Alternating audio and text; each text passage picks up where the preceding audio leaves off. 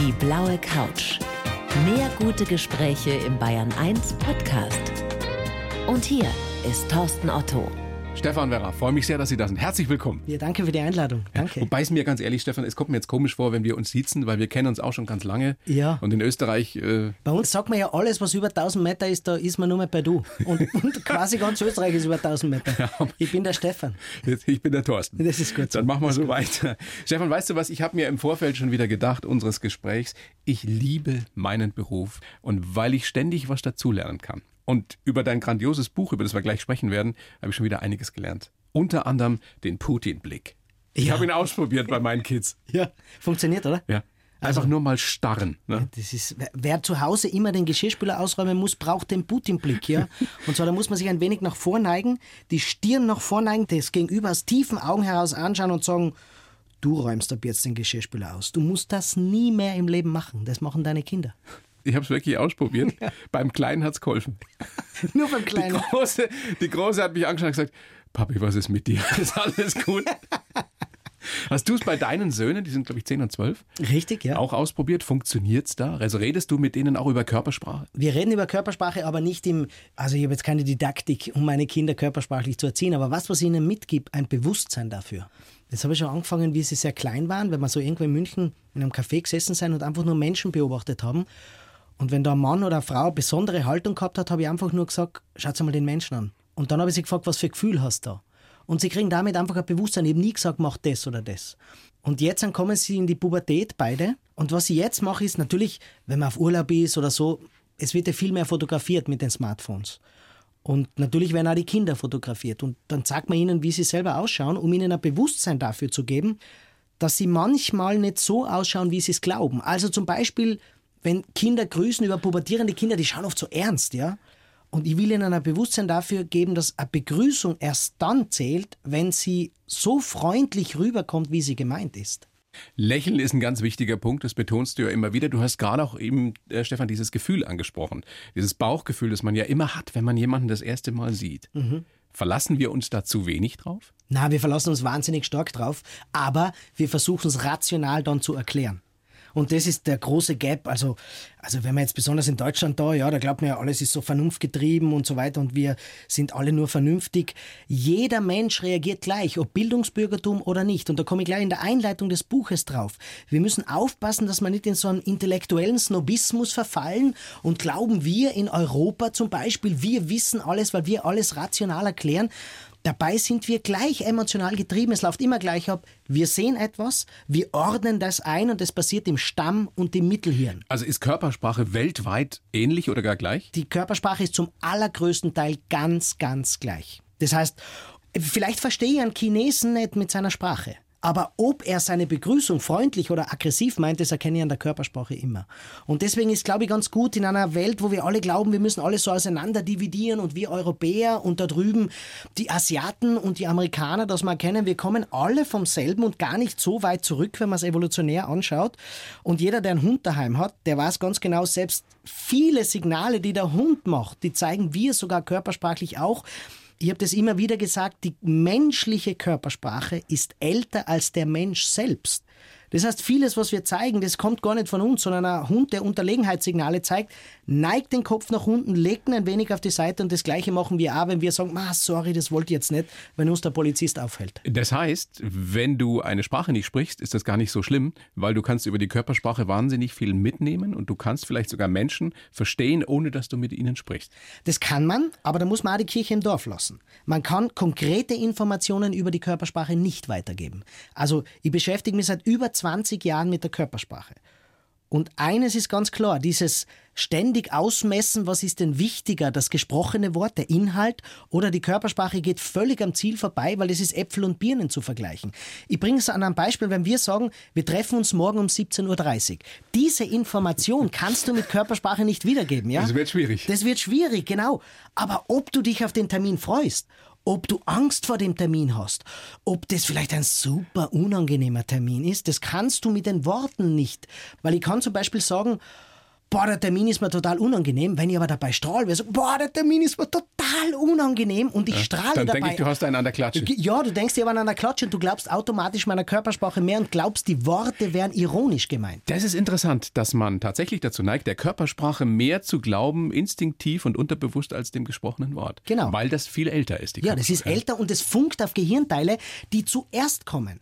Das heißt, zuerst kommt Stamm- und Mittelhirn und danach kommt der Neokortex, wo das rationale Abwägen passiert. Aber die Entscheidung ist vorher schon gefallen. Das geht schon wieder spannend los, Stefan. Ich habe jedes Mal so einen Spaß mit dir zu reden, weil man wirklich so eine Menge dazulernt. Leithammel sind auch nur Menschen, heißt dein Buch.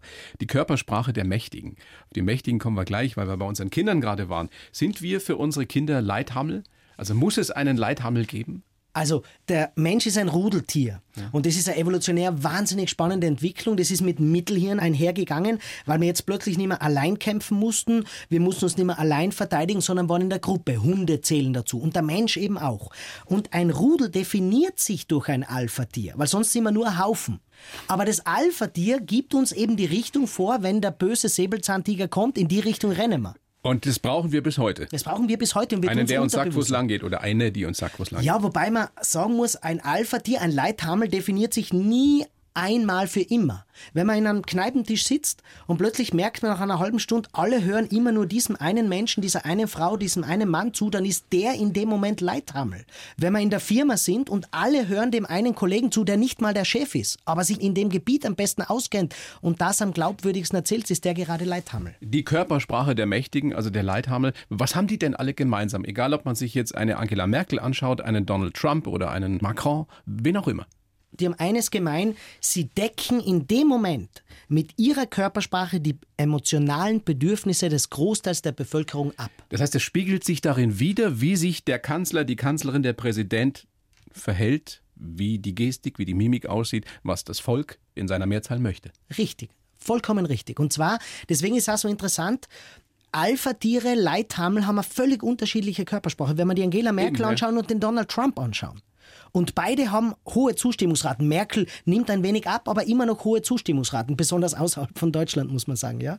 Donald Trump hat immer noch 50, 60 Millionen Nachfolger, aber körpersprachlich ziemlich unterschiedlich.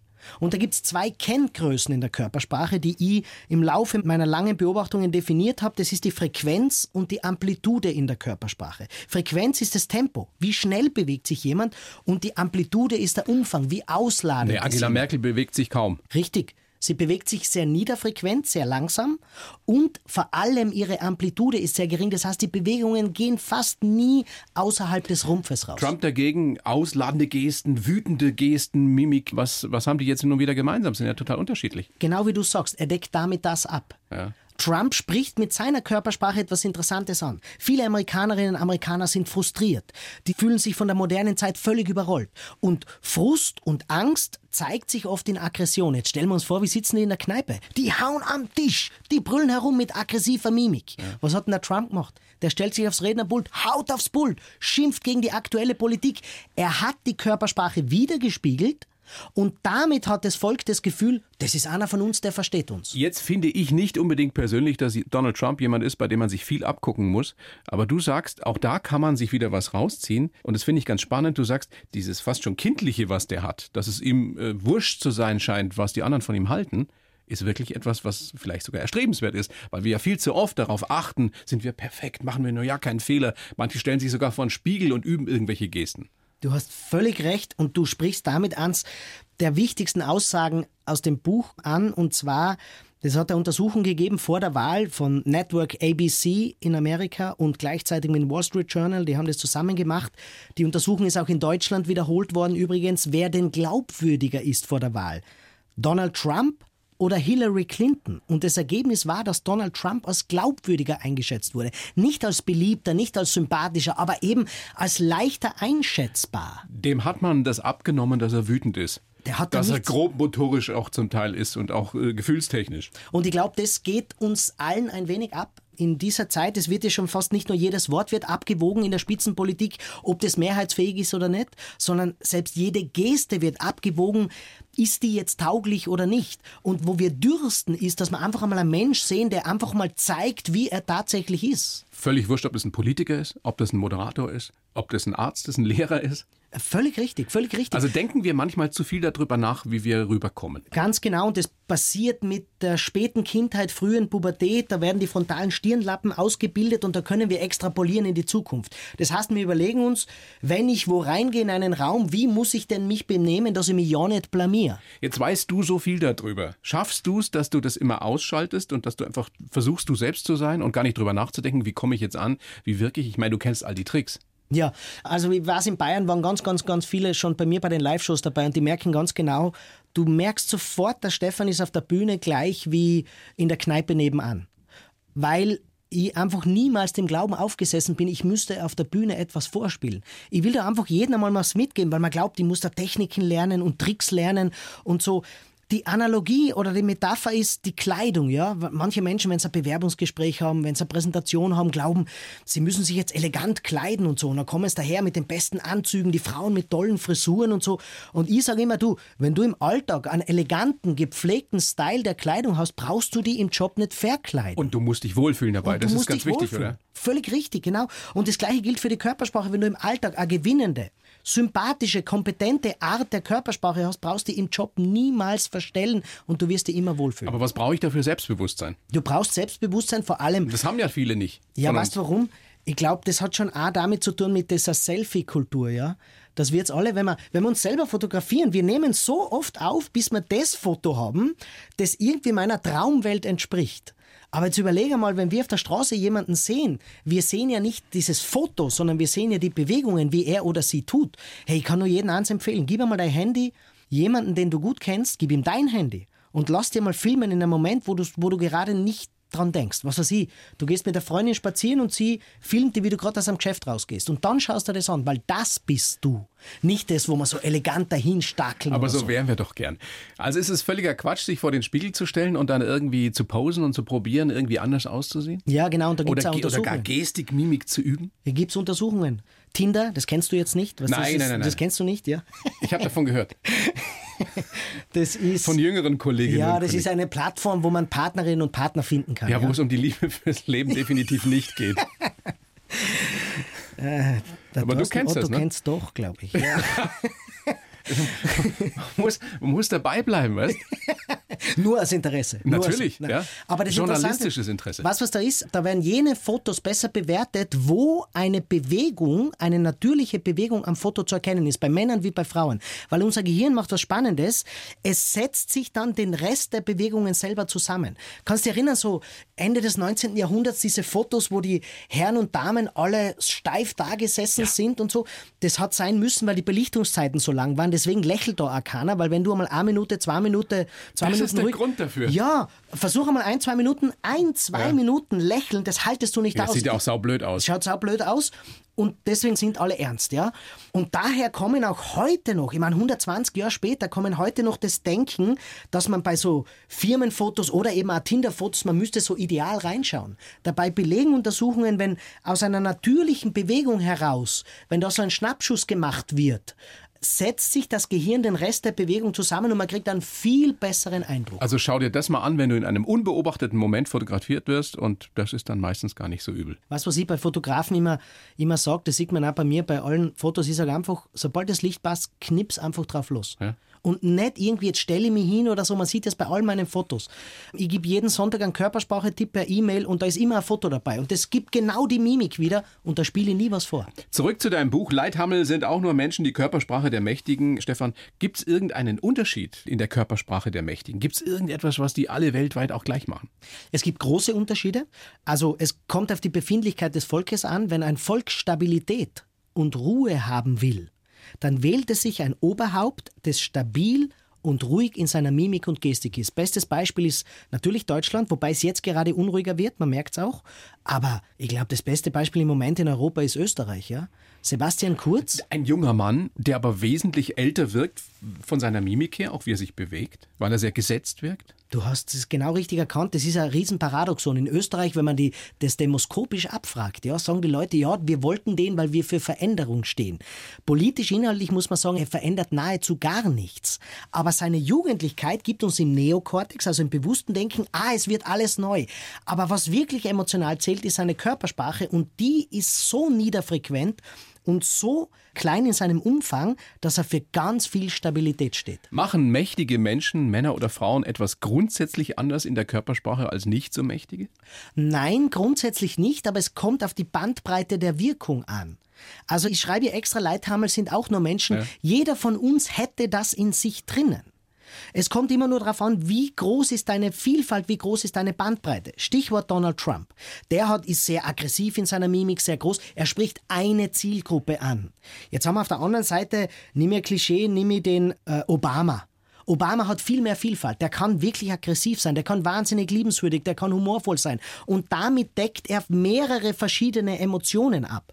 Und deswegen, wenn man heute weltweit Umfragen anschaut, kommt Obama im Schnitt besser an als Donald Trump. Aber was kann ich mir jetzt als Otto Normalverbraucher abschauen? Von einem Trump, von einem Obama, von einer Merkel, von einem Macron, von wem auch immer, von diesen Supermächtigen? Das muss man sich einzeln anschauen. Es gibt nicht eine Gestik, die alle gleich machen. Also vom Trump haben wir schon gesagt, dieses Empathische, wenn dein Kind vom Kindergarten nach Hause kommt und sagt, Mama, Mama, ich muss dir was erzählen, wird ja auch keine Mutter hergehen und sagen, was ist passiert? Sondern jede Mutter wird die Augen nach oben reißen, Augenbrauen hoch, Mundwinkel herum. Sie spiegelt die Körpersprache des Kindes wieder und damit hat das Kind das Verständnis, Mama versteht mich. Das ist das, was man von Trump anschauen kann. Was man zum Beispiel von der Merkel anschauen kann, und das darf man nicht unterschätzen, ist ihre unglaubliche Gelassenheit. Jetzt gebe ich jedem einen Tipp mit.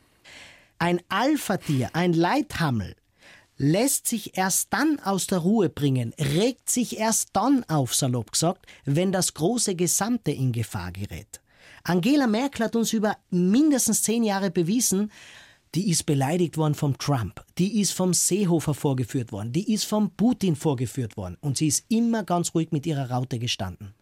Und damit beweist sie, sie regt sich nicht auf, wenn sie persönlich angegriffen wird. Schauen wir uns den Trump an. Eine Bemerkung über seine Haare und er flippt schon auf Twitter aus. Und damit tut er sich schwer, als Alpha-Tier akzeptiert Aber zu werden. Aber das ist doch ein Paradoxon, dass so jemand trotzdem dann diese gewisse Beliebtheit, diesen gewissen Respekt genießt in so einem wahnsinnig großen Land. Bei einer kleinen Zielgruppe, die zwar an der Zahl groß ist, aber emotional relativ eng ist. Also die Coolness von Angela Merkel, die kann man sich abschauen, wenn man, wenn man denn ein Leitwolf, Leitwölfin sein möchte, Richtig. muss. Richtig. Darf. Das kann man, aber was auch immer, und das schreibe ich im Kapitel rein, es gibt immer eine Rubrik, die heißt, das kann man sich merken, ja. wo die Leute dann wissen, das kann ich für mein Leben verwenden. Man muss immer wissen, wenn ich jetzt nur glaube, ich muss nur diese Stabilität, diese Überlegenheit einer Angela Merkel zeigen, muss ich gleichzeitig sagen, Begeisterung wirst du damit nicht wecken. Also wenn man sich da so den Lieblingspolitiker, den perfekten Politiker, Politikerin schnitzen möchte, dann hat man eine Mischung aus dieser Souveränität und dieser Vielfältigkeit von Obama, diesem äh, ja fast schon kindlichen Zorn von Donald Donald Trump und der Coolness von Angela Merkel. Und dann schaut er auch noch aus wie Macron, oder?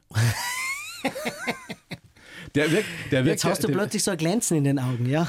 Naja, naja, also komm, als Mann kann man ja dann nur ein bisschen neidisch sein, oder? Ja, ja, ja, ja. ja. Ganz ehrlich. Ja. Wobei da auch, ich merke das immer, wenn ich, wenn ich so Analysen poste, wie unterschiedlich die Meinungen da gleich sind, ja? ja. Weil man jetzt denkt, weil du zum Beispiel sagst, Obama als sehr attraktiv, ja, oder Macron sehr attraktiv, da gibt es ganz andere Meinungen dazu. Das habe ich auch gelernt im Laufe meiner Erhebungen, dass man ganz vorsichtig sein muss mit seiner eigenen Meinung. Und das mahne ich auch am Anfang des Buches an, wenn du irgendwie das Gefühl hast, ah, der Stefan Werrer lässt jetzt seinen eigenen Geschmack durchblicken, was Politiker anbelangt, habe ich eingeschrieben, vielleicht kommt jetzt gerade dein eigener durch. Absolut. Geschmack ist Gott sei Dank verschieden. Wenn wir alle denselben hätten, wäre es wurscht. Ja, wäre es absolut, blöd. absolut. Nicht ja. wurscht, sondern blöd.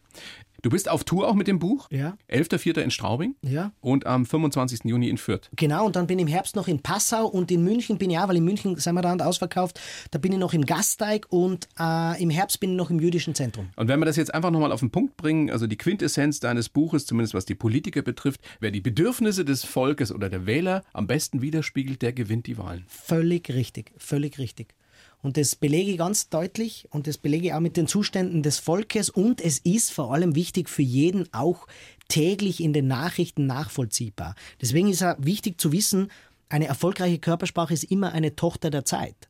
Es gibt einfach Momente, Deutschland zum Beispiel wollte jahrelang Stabilität haben und alles soll gleich bleiben. Interessant ist vielleicht auch, wenn wir die CDU anschauen, dieser Dreikampf Merz, Spahn und Kram-Karrenbauer, Das war ja ganz interessant, dass man die Kram Karenbauer gewählt hat, die in ihrer Körpersprache unglaublich viel Ähnlichkeiten mit Angela Merkel zeigt. Mhm. Und das zeigt sich schon dieses Unterbewusste in der CDU. Wir wollen irgendwie die Merkel nimmer so, aber es soll sich bitte nichts ändern. Also eine Merkel 4.0 sozusagen. Quasi, ja, genau. Ja. genau. Ja, interessant. Stefan, das ist wie stets ein Vergnügen mit dir. Ich habe natürlich auch für dich einen Lebenslauf wieder verfasst. Ich bin jetzt voll nervös, ja? Du musst nicht nervös sein. Kannst mich schimpfen danach, aber ich glaube, das ist nicht so schlimm. Du kennst ihn noch nicht, ich habe ihn geschrieben, du liest ihn vor und dann besprechen wir es ausführlich. Bitte schön. Ich heiße Stefan Werrer und weiß, wie wichtig unsere Körpersprache ist. Manche Menschen kann ich verstehen, bevor sie etwas gesagt haben. Schon als Kind habe ich gelernt, dass es oft um Kleinigkeiten geht und später wollte ich den Geheimnissen der Mimik und Gestik auf den Grund gehen. Mein Beruf ist für mich Berufung und ich bin überzeugt, die Körpersprache hat sich mich ausgesucht. Ich liebe es, andere an meinem Wissen teilhaben zu lassen und Menschen zu begeistern. Meine wichtigsten Tipps, vertrauen Sie mehr auf Ihr Bauchgefühl, lächeln Sie und seien Sie nicht zu streng mit sich selbst. Thorsten Schurtheim. das ist so am Punkt, also ja, haut das hin? nichts hinzuzufügen. Sehr ganz, schön. Ganz toll. Dann können wir damit arbeiten. Lass uns doch gleich mal auf diese Tipps kommen, die ich am Schluss dir, dir sozusagen untergeschoben habe. Vertrauen Sie mir auf Ihr Bauchgefühl. Das ist etwas, was du immer wieder äh, postulierst. Ne? Ja, vollkommen richtig. Und das klingt jetzt so ein bisschen so Wald- und Wiesenmäßig, aber ich habe es genau beschrieben. Es geht ums Stamm- und Mittelhirn. Und Daniel Kahnemann, der Nobelpreisträger, hat gesagt, ein Bauchgefühl ist eine Sinneswahrnehmung, die noch nicht verbalisiert werden kann. Das heißt, wir haben schon was wahrgenommen, ich kann es halt noch nicht beschreiben. Und das Gleiche ist, wenn ich einen Politiker sehe und ich denke mir, ich ist so ein Unsympathler und danach sagt er was und dann denke ich, so ein Blödsinn. Wie schwer ist es denn, so einen ersten Eindruck zu revidieren? Das ist ganz Es kann schwer. ja durchaus sein, dass man sich da mal täuscht. Völlig richtig und das passiert da sehr oft, muss man sagen. Und das sollten wir auch tun. Schopenhauer hat uns schon dazu ermahnt, und zwar vor der modernen Großer Neurologie. Philosoph, ja. Großer Philosoph Mitte des 19. Jahrhunderts hat der gesagt, wir müssen unseren ersten Eindruck immer wieder überprüfen, denn sonst unterscheiden wir uns vom Tier nicht.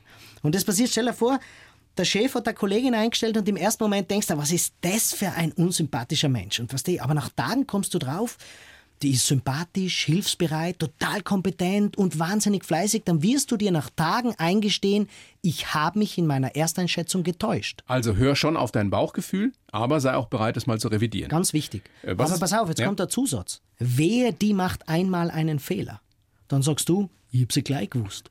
Und der Punkt, dieser evolutionäre Nutzen muss man wissen, weil wenn ein Säbelzahntiger daherkommt und ich denke mir beim ersten, ui, der ist gefährlich, das habe ich gelernt von den Eltern und alle hysterisch waren gefährlich. Jetzt kommt der zweite daher, da musste ich bei der Entscheidung bleiben. Ich kann mir nicht beim zweiten denken, vielleicht ist der ganz anders. Das heißt, so blöd das heutzutage ist, irgendwann einmal hat es unglaublich viel Sinn gemacht. Wobei es heute eher wenige Säbelzahntiger in freier Wildbahn gibt. Ja, das stimmt, ja. Sind ausgestorben. Stefan, So viel haben wir da nicht mehr. Was ist das mit dem Lächeln? Ich finde es immer mühsam, wenn du Menschen begegnest, die so ein Dauergrinsen im Gesicht haben. Das hat ja aber auch nichts mit Lächeln zu tun, oder? Jetzt habe ich gerade das Eröffnungsreferat auf der intensivmedizinischen Tagung in Wien gehalten zum Thema Körpersprache. Und Intensivmedizin heißt, da geht es um Leben und Tod. Und da sitzt in der ersten Reihe der Leiter der Palliativmedizin der Universitätsklinik Wien, Professor Watzke. Mit dem habe ich vor einigen Jahren einen Vortrag gemeinsam bei einer Ärztefortbildung gehalten. Und ich rede viel übers Lächeln. Und er kommt am Schluss zu mir her und sagt, ja Stefan, das war jetzt interessant, was du gesagt hast, weil weißt du was, am Ende des Lebens bleiben genau zwei Dinge übrig. Eine wohlwollende Berührung und ein wohlwollendes Lächeln. Und das denke ich mir immer, wenn mir jemand heute sagt, du, na, da ist Lächeln nicht angebracht und Lächeln nicht so viel, da denke ich mir immer, weißt was, wenn der Watzke sagt, sogar beim Sterben ist das Lächeln noch das, was dem Sterbenden ein wohlwollendes Gefühl gibt. Wenn das da noch angebracht ist, willst du mir jetzt im Lebenden, also in lebendigen Momenten sagen, dass Lächeln nicht angebracht ist? Aber es muss oder es sollte ein ehrliches Lächeln sein. Es sollte eines sein, das von Herzen kommt. Du kennst den Unterschied, den ich gerade angesprochen habe. Ja, ich bin bei dir. Referenziere jetzt wieder auf die Studie zurück. Das wird ja bei der Hillary Clinton so viel kritisiert, dass das Lächeln so aufgesetzt ist. Und da gebe ich einen Tipp für alle. Und zwar, wenn du so ein Gefühl der völligen Zufriedenheit hast, dieses echt, wow, heute passt einfach alles. Genau in dem Moment musst du in deiner Mimik nichts verändern, denn dann sind automatisch deine Mundwinkel etwas näher am Lächelnden als am ernsten Gesicht und das reicht völlig. Aber das ist doch sowieso so ein Punkt. Es macht doch keinen Sinn, an seiner Mimik rumzudoktern und im Spiegel zu gucken, wie lächel ich jetzt, ziehe ich den einen Mundwinkel noch ein bisschen mehr nach oben, das ist doch totaler Blödsinn, oder? Ja, an, Dann wird's doch sofort unecht. Ja, journalistisch gut gestellt, diese Frage, ja, sage ich jetzt dazu, weil du hast völlig recht. Aber was, was der große Gap dabei ist, wir glauben oft, wir schauen so freundlich und tun es gar nicht. Okay. Es geht vielmehr darum, gar nicht so, was, was dir anzugewöhnen, sondern einfach mal, schau dir mal selber an, ist es tatsächlich so. Jetzt sage ich mal, ich selbst exkludiere mich nicht. Das ist ein Zitat vom Erwin Ringel, ja, Tiefenpsychologe. Die sagt da eins dazu, ich wäre oft aufgenommen auf der Bühne, gell? Und ich habe immer geglaubt, ich lächle so viel. Und dann sehe ich, das Publikum lacht die ganze Zeit und gaude und lustig und so. Und ich habe gedacht, ich lache auch so viel. Und dann Aber bin ich draufgekommen, ja, genau, ich schaue so ernst. Konzentriert einfach. Na, es ist einfach, manche Witze kommen besser, wenn man selber ernst bleibt. Denk an den Gerhard Polt, ja? Der ist oft wahnsinnig ernst und alle zerkugeln sich vor Lachen. Und ich habe das gebraucht, um mir bewusst zu machen, ich muss auch öfter lächeln. Und es geht nicht darum, dass du dir was künstlich herbeilernst, sondern lerne mal zu beobachten, wie bin ich denn wirklich. Also vertrau mir auf dein Bauchgefühl, Mhm. lächel ruhig mehr, wenn es von Herzen kommt, sogar ein bisschen mehr, als du vielleicht für richtig hältst. Mhm. Und der letzte Satz, der letzte Teilsatz, den ich dir reingeschrieben habe in den Lebenslauf, seien Sie nicht zu streng mit sich selbst. Da bin ich da voll dankbar für Das den. ist dieser Hang zur Perfektion, der in uns irgendwie drin ist, dass wir immer denken, wir müssen alles perfekt machen. Genau, Und dann genau. verkneifen wir uns was. Ja. Wenn wir schon reden da von dem selber beobachten, ja, wenn wir uns selber anschauen, dann schauen wir nur, wo ist der Fehler an mir. Wir schauen in der Früh nicht in den Spiegel und finden uns so wahnsinnig toll, sondern die Frisur passt nicht und das Pickel habe ich im Gesicht und und und, und Schon wieder eine Falte mehr. Ja, genau. Und dann frage ich mich immer, würdest du mit deinem Kind so umgehen, das von früh bis spät kritisieren und dich aber gleichzeitig wundern, warum das Kind kein Selbstbewusstsein hat? Und wie immer bei mir, ich gebe gleich den wissenschaftlichen Hintergrund, der Großteil unserer Körpersprache ist vorgeburtlich festgelegt. Wir kennen da nicht einfach so herumdoktern. Üblicherweise nennt man das Temperament. Ja? Ich beschreibe das auch im Buch beim Kapitel Christine Lagarde. Wenn es darum geht, einfach ein Giovanni Trapattoni mit seiner ausladenden Körpersprache, der wird einfach nie eine Angela Merkel werden. Aber er muss bei seinem Temperament bleiben. Aber wir haben alle eine Bandbreite, innerhalb derer wir uns entwickeln können. Völlig richtig. Wir müssen lernen, was ist mein Temperament und innerhalb dessen bin ich verpflichtet, das Beste aus mir rauszuholen und ich bin nicht verpflichtet, ständig auf der Suche nach meinen eigenen Fehlern zu sein. Aber trotzdem macht es Sinn, sich dabei zu beobachten oder immer wieder darauf zu achten, wie man zum Beispiel geht. Viele von uns neigen dazu, dass man so ein bisschen von übergeht und, und Haltung macht ja auch was mit mir. Wenn ich gerade stehe, wenn ich gerade gehe, strahle ich was anderes aus und meine Stimmung verändert sich ja sogar. Völlig richtig. Bedingt sich ja gegenseitig. Es hat eine selbstregulierende Wirkung, was wir tun. Wenn ich ständig nach unten gehe, wenn ich ständig nach unten hänge, dann ist es so, das ist eine Körperhaltung, die nicht grundsätzlich schlecht ist. Sie darf nur nicht so eindimensional werden. Das heißt, wenn ich immer nach unten gehe, im Auto halte ich das Lenkrad, dann bin ich wieder nach vorne gebeugt. Dann sitze ich am Laptop oder am Computer und bin wieder nach vorne gebeugt. Beim Fernschauen bin ich auch nach vorne gebeugt. Das ist zu eindimensional. Man muss schon aufpassen. Ganz wichtig, ja, ich bin in Kontakt mit einem äh, Mediziner und der hat gesagt, die Eindimensionalität ist genauso gefährlich, wenn jeder glaubt, er muss jetzt so einen preußischen Soldaten immer mimen. Das stimmt auch nicht, sondern schauen wir mal indigene Völker an. Die sitzen, manchmal lümmeln sie am Boden herum, manchmal ganz gebeugt, aber die können auch unglaublich aufrecht gehen. Es geht um die Vielfalt, die müssen wir gewinnen, auch in der körpersprachlichen Kommunikation. Stimmt es so, wie ich es dir in den Lebenslauf reingeschrieben habe, Stefan, dass du Menschen verstehen kannst, bevor sie etwas sagen? ich kann sie emotional verstehen. Das heißt, ich schaue an Menschen an und ich sehe, was er mir aussendet. Was ich niemals weiß, ist, warum er das tut. Aber du kannst definitiv sehen, was er vielleicht selber auch nicht weiß. Definitiv. Definitiv. Aber ich kann, gleich, ich da eins gleich sagen, um die Kirche im Dorf zu lassen, das kann jeder. Ich, bin kein Wunderwutzi, der irgendein Geheimwissen über irgendwas hat, was niemand hat. Wunderwutzi! Ich gebe euch die Codes und so weiter. Gegen das kämpfe ich ja ganz dramatisch an. Gibt es das überhaupt, wie man in den amerikanischen Fernsehserien, diese Superprofiler, wie man es zum Teil sehen kann? Gibt es die wirklich? Na. Menschen, die tatsächlich Geheimnisse aus anderen rauslocken können, Nein, ohne dass der was das, sagt? Das verkauft nur viele Sendeminuten, viele Klicks im Internet und viele Bücher. Die Wissenschaft ist da ganz klar in einer Richtung. Wir können das Äußere beurteilen, aber wir können nie wissen, was innen vorgeht. Also es gibt niemanden, der wirklich 100% sagen kann, der lügt mich jetzt an oder der sagt die Wahrheit. Von es gibt diese 100%. fantastisch spannende Serie Lie to Me. Ja, richtig, ja. Also, Sowas gibt's nicht. Nein, von 100 Prozent weit entfernt. Wir sind bei circa 50 Prozent in der Erkennungsquote. Naja, da kann ich auch raten. Das ist genau die Ratequote. Und was, was der Punkt ist, wir können die Körpersprache lesen. Wir können sie mit Kameras genau beobachten, aber den Grund wissen wir nie. Und das ist der große Unterschied. Ja? Was, was, da gibt es eine neue Software, die soll in Autos eingebaut werden, wo an der Körpersprache erkannt wird, ob ein Fußgänger jetzt zufällig schnell auf die Straße geht oder nicht, weil der dreht zuerst die Füße ein wenig, ein bisschen den Kopf und so weiter. Was die Lügenerkenner alle machen wollen, die wollen erkennen, warum der seine Füße dreht. Und das ist der große Unterschied. Körpersprache kann wohl lesen, was passiert, aber niemals warum. Also das Motiv kann ich nicht herauslesen. Ich kann es nicht erkennen. Aber ich kann zum Beispiel sehen, wenn ich mich mit jemand unterhalte und dessen Füße zeigen irgendwann dann schon in eine andere Richtung. Daraus kann ich lesen, der interessiert sich eigentlich gar nicht mehr so sehr für mich oder der ist jetzt auf dem Absprung. Das ist völliger Humbug. Ist Quatsch? Es kann sein, aber die Quote ist circa bei 50 Prozent falsch. Es kann sein. Natürlich ist es so, wenn der die Füße dreht, den Rumpf plötzlich wegdreht, den Kopf auch wegdreht Neben dir an die Wand schaut. und neben dir an die Wand schaut, dann solltest du mal was überlegen. aber was so in der Körpersprache dieses Einzelsignal deuten und dann, Ja. was sie irgendwie zu erkennen, das ist der Code, jemand will mit dir nicht mehr reden, das ist nicht zulässig. Wir machen das auch wahnsinnig oft. Und Einzelsignale an sich sind sowieso nicht aussagekräftig. Also wenn jetzt jemand da sitzt und hat die Arme verschränkt, dann muss das nicht heißen, dass der keinen Bock hat, mit mir zu reden. Völlig richtig. Stell dir am Oktoberfest vor, eine Dame sitzt dir gegenüber mit dem Dirndl, verschränkt die Arme und lehnt sich dir entgegen und du siehst das als Abwehrsignal, das kann ein Flirtsignal Jetzt sein. weiß ich, was ich immer falsch gemacht habe. Deswegen sitzt du immer allein am Oktoberfest, weißt? Um Nein, aber ich bin jetzt dankbar. Das muss ich jetzt kurz sagen, dass wir das Einzelsignal deuten anreden. In der Medizin spricht man von Synkinesie. Der Körper ist ein System. Wenn du den kleinen Finger schneidest, läuft auch nicht nur der kleine Finger zum Arzt, sondern der ganze Körper läuft zum Arzt. Aber in der Körpersprache meint man manchmal, man nähme den kleinen Finger und könne aus dem kleinen Finger den ganzen Menschen analysieren. Aber es wird doch dann spannend, also zumindest fällt es mir so auf, ich bin ja nun auch einer, der Menschen gerne beobachtet und zu dessen Beruf das ja auch gehört, wenn sich die Körpersprache massiv verändert oder auch die Gestik, Mimik verändert, dann wird es spannend, oder? Dann wird völlig spannend, aber wie du richtig sagst, es ändert sich der ganze Körper.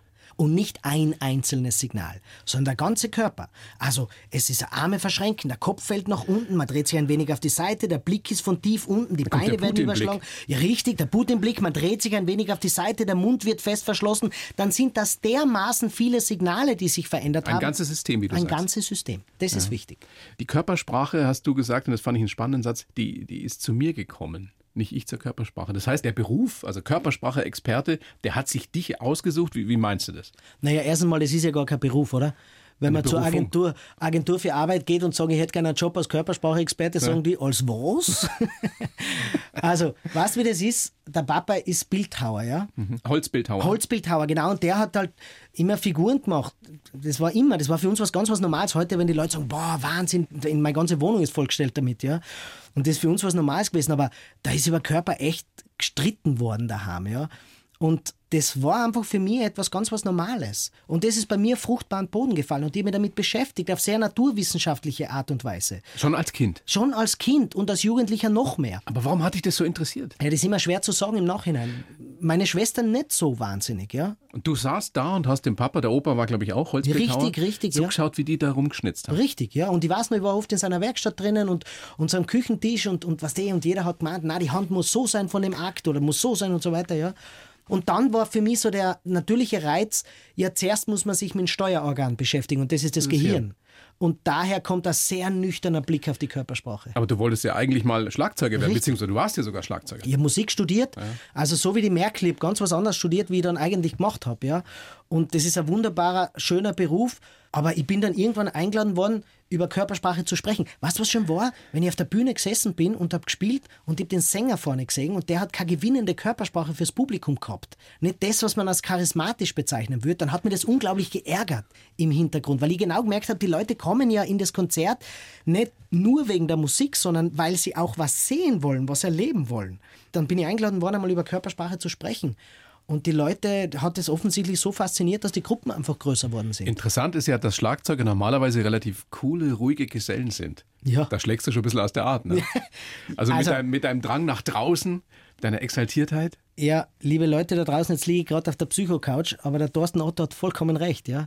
Also ich denke mir es heute wirklich, du hast echt recht, ich eigne mich nicht zum Schlagzeuger. Du bist ein klassischer Frontmann. Richtig, weil ich bewundere das, einfach im Hintergrund zu sein, niemals die volle Aufmerksamkeit zu bekommen. Das ist ja eigentlich unglaublich, ja. Und jedes Bandmitglied wird aber sagen, der Schlagzeuger ist der Wichtigste. Und ich habe einfach gemerkt, dass da vorne Verantwortung zu übernehmen und Wissen wiederzugeben und sich quasi auch auch dieser Sache zu stellen, das kann ich einfach viel besser. Hast du nie Schiss davor gehabt, auf die große Bühne zu gehen? Ich meine, du hältst inzwischen Vorträge vor. Tausend Ja. Menschen, mehr Ja, zum ja, Teil sogar. Ja, genau. Im letzten Jahr, glaube ich, vor insgesamt 100.000 Leuten. Richtig, richtig. Weltweit? Ja. War Singapur, Polen, USA, Vortragsreisen, weiß gar nicht, wo ich Wahnsinn. letzte Mal war. Ja. Nein, habe ich eigentlich nicht gehabt. Ich habe zuerst gedacht, im Ist ja auch Englisch- etwas, was viele fürchten, sich vor Menschen zu stellen und zu reden. da kann ich einfach, und das gebe ich in den Seminaren allen Leuten mit, zuerst kommen sie alle daher und glauben, sie müssen irgendwie scheinen da vorne. Du, wie du am meisten scheinst? Wenn du deine Persönlichkeit am ungefiltertsten wiedergibst, dann lieben dich die Menschen am allermeisten. Und wenn du darüber redest, wovon du eine Ahnung hast. Ja. Red Ah, darüber, was deine Leidenschaft ist, was Richtig. dir Spaß macht und wovon du was verstehst. Und es Völlig kommt richtig. im Zweifelsfall gut an. Ob du da einen Deutschfehler dazu machst, ob du da dir mal verhaspelst, das nimmt doch niemand ernst. Das ist doch. Kriegt da auch gibt's keiner dann- mit im Zweifelsfall. Ja, ja, da, da gibt es dann die Kaulquappen-Nummerierer, wie der Gerhard Bolt sagt, und sagen, ah, sie haben aber fünfmal Äh gesagt. Weißt du, wie oft der Obama Äh und Am in seinen Reden sagt und trotzdem sagen es die Leute, das ist ein wunderbarer Redner. Ich glaube, wir brauchen viel mehr Normalität in der Kommunikation, auch bei den Leithameln ganz, ganz oben. Schau mal den aktuellen Papst an. Warum der so plötzlich so viel Zustimmungsraten bekommen hat, weil er einfach gezeigt hat, er ist einfach ganz normal. Aber das ist ja ein Problem, das viele Leithammel haben, sei es jetzt in der Politik oder auch in der Wirtschaft oder zum Teil auch in der Kunst. Viele haben so viel Angst davor, einen Fehler zu machen. Ja. Viele wollen einfach immer perfekt sein und machen dann lieber gar nichts. Genau, also ich will da gar nichts hinzufügen, weil du einfach recht hast und das ist, stimmt mich traurig. Was können wir da ändern? Also was kannst du da zum Beispiel bewirken? Also jeder, der bei mir schon dabei war, weiß genau, nach so einem Abend, nach so einem Tag gehst du ganz anders raus, weil ich so viel Leichtigkeit mitgebe und vor allem das Wichtigste, ich lebe es vor. Die Leute rufen raus, wir haben da ganz eine starke Kommunikation. Es ist keine Frage, die nicht erlaubt wäre und die war auch auf alles eine Antwort, weil ich einfach in dem Thema drin bin, wie du gerade gesagt hast. Da macht mir einfach keiner was vor bei Körpersprache. Aber der Punkt ist, nicht Angst zu haben, jetzt könnte ich vielleicht einen nicht geschliffenen Satz sagen. Also wenn man das Interview anhört nebenbei, da habe ich wahrscheinlich so viel ungeschliffene Sätze gesagt und mein Dialekt gesagt, aber mir ist einfach wichtiger, dass die Leute das Gefühl mitkriegen, dass im Wort und in der Körpersprache die Persönlichkeit mehr zählt. Was ist das größte Kompliment, das dir jemand machen kann, der in einem Vortrag von dir war oder dich jetzt in dem Interview in, hier auf der blauen Couch hört? Vor, dass es ihn bewegt hat und dass es ihn animiert hat, mit sich selber positiver umzugehen. Also wenn das jemand zu mir sagt oder mir das im Instagram oder so schreibt, dann bin ich einfach total happy. Ich habe sehr, sehr schöne Sachen von dir gelesen, was du nebenbei machst, wie du dich sozial engagierst, zum Beispiel für die Kinderkrebshilfe, für Kinder mit Autismus und an Schulen auch ganz viel. Ganz viel, ja. Warum ist dir das so ein Anliegen?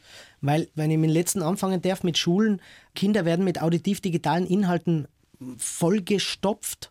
Und dabei zählt dann beim Bewerbungsgespräch der erste Moment, wie sie reinkommen. Der kann die besten Zensuren haben, wenn er nicht ein gewinnender, sympathische Ort hat, wo die Leute sagen, ja, den wollen wir bei uns haben, dann wird es ihm nicht wahnsinnig viel helfen. Das Appell an alle Personalchefs, denkt nicht nur noch an die Kompetenzen, sondern denkt, der trägt für die Stimmung und für den Enthusiasmus innerhalb des Unternehmens Also schaut auf die Typen einfach Schaut's auch. auf die Typen. Ja, nicht nur auf die Zeugnisse. Und bei Autisten, die haben ja oft die Schwierigkeit, sie lesen Körpersprache alle, aber sie können es mit Emotionen nicht so verknüpfen. Und da bin ich immer wieder auf Workshop-Tour und arbeite mit denen. Und das sind unglaublich tolle Erlebnisse. Und ich arbeite auch in Kinderhospizen und immer wieder für die Kinderkrebshilfe. Und da geht es echt darum, so das sind Menschen, wo es definitiv nicht mehr lang dauern wird.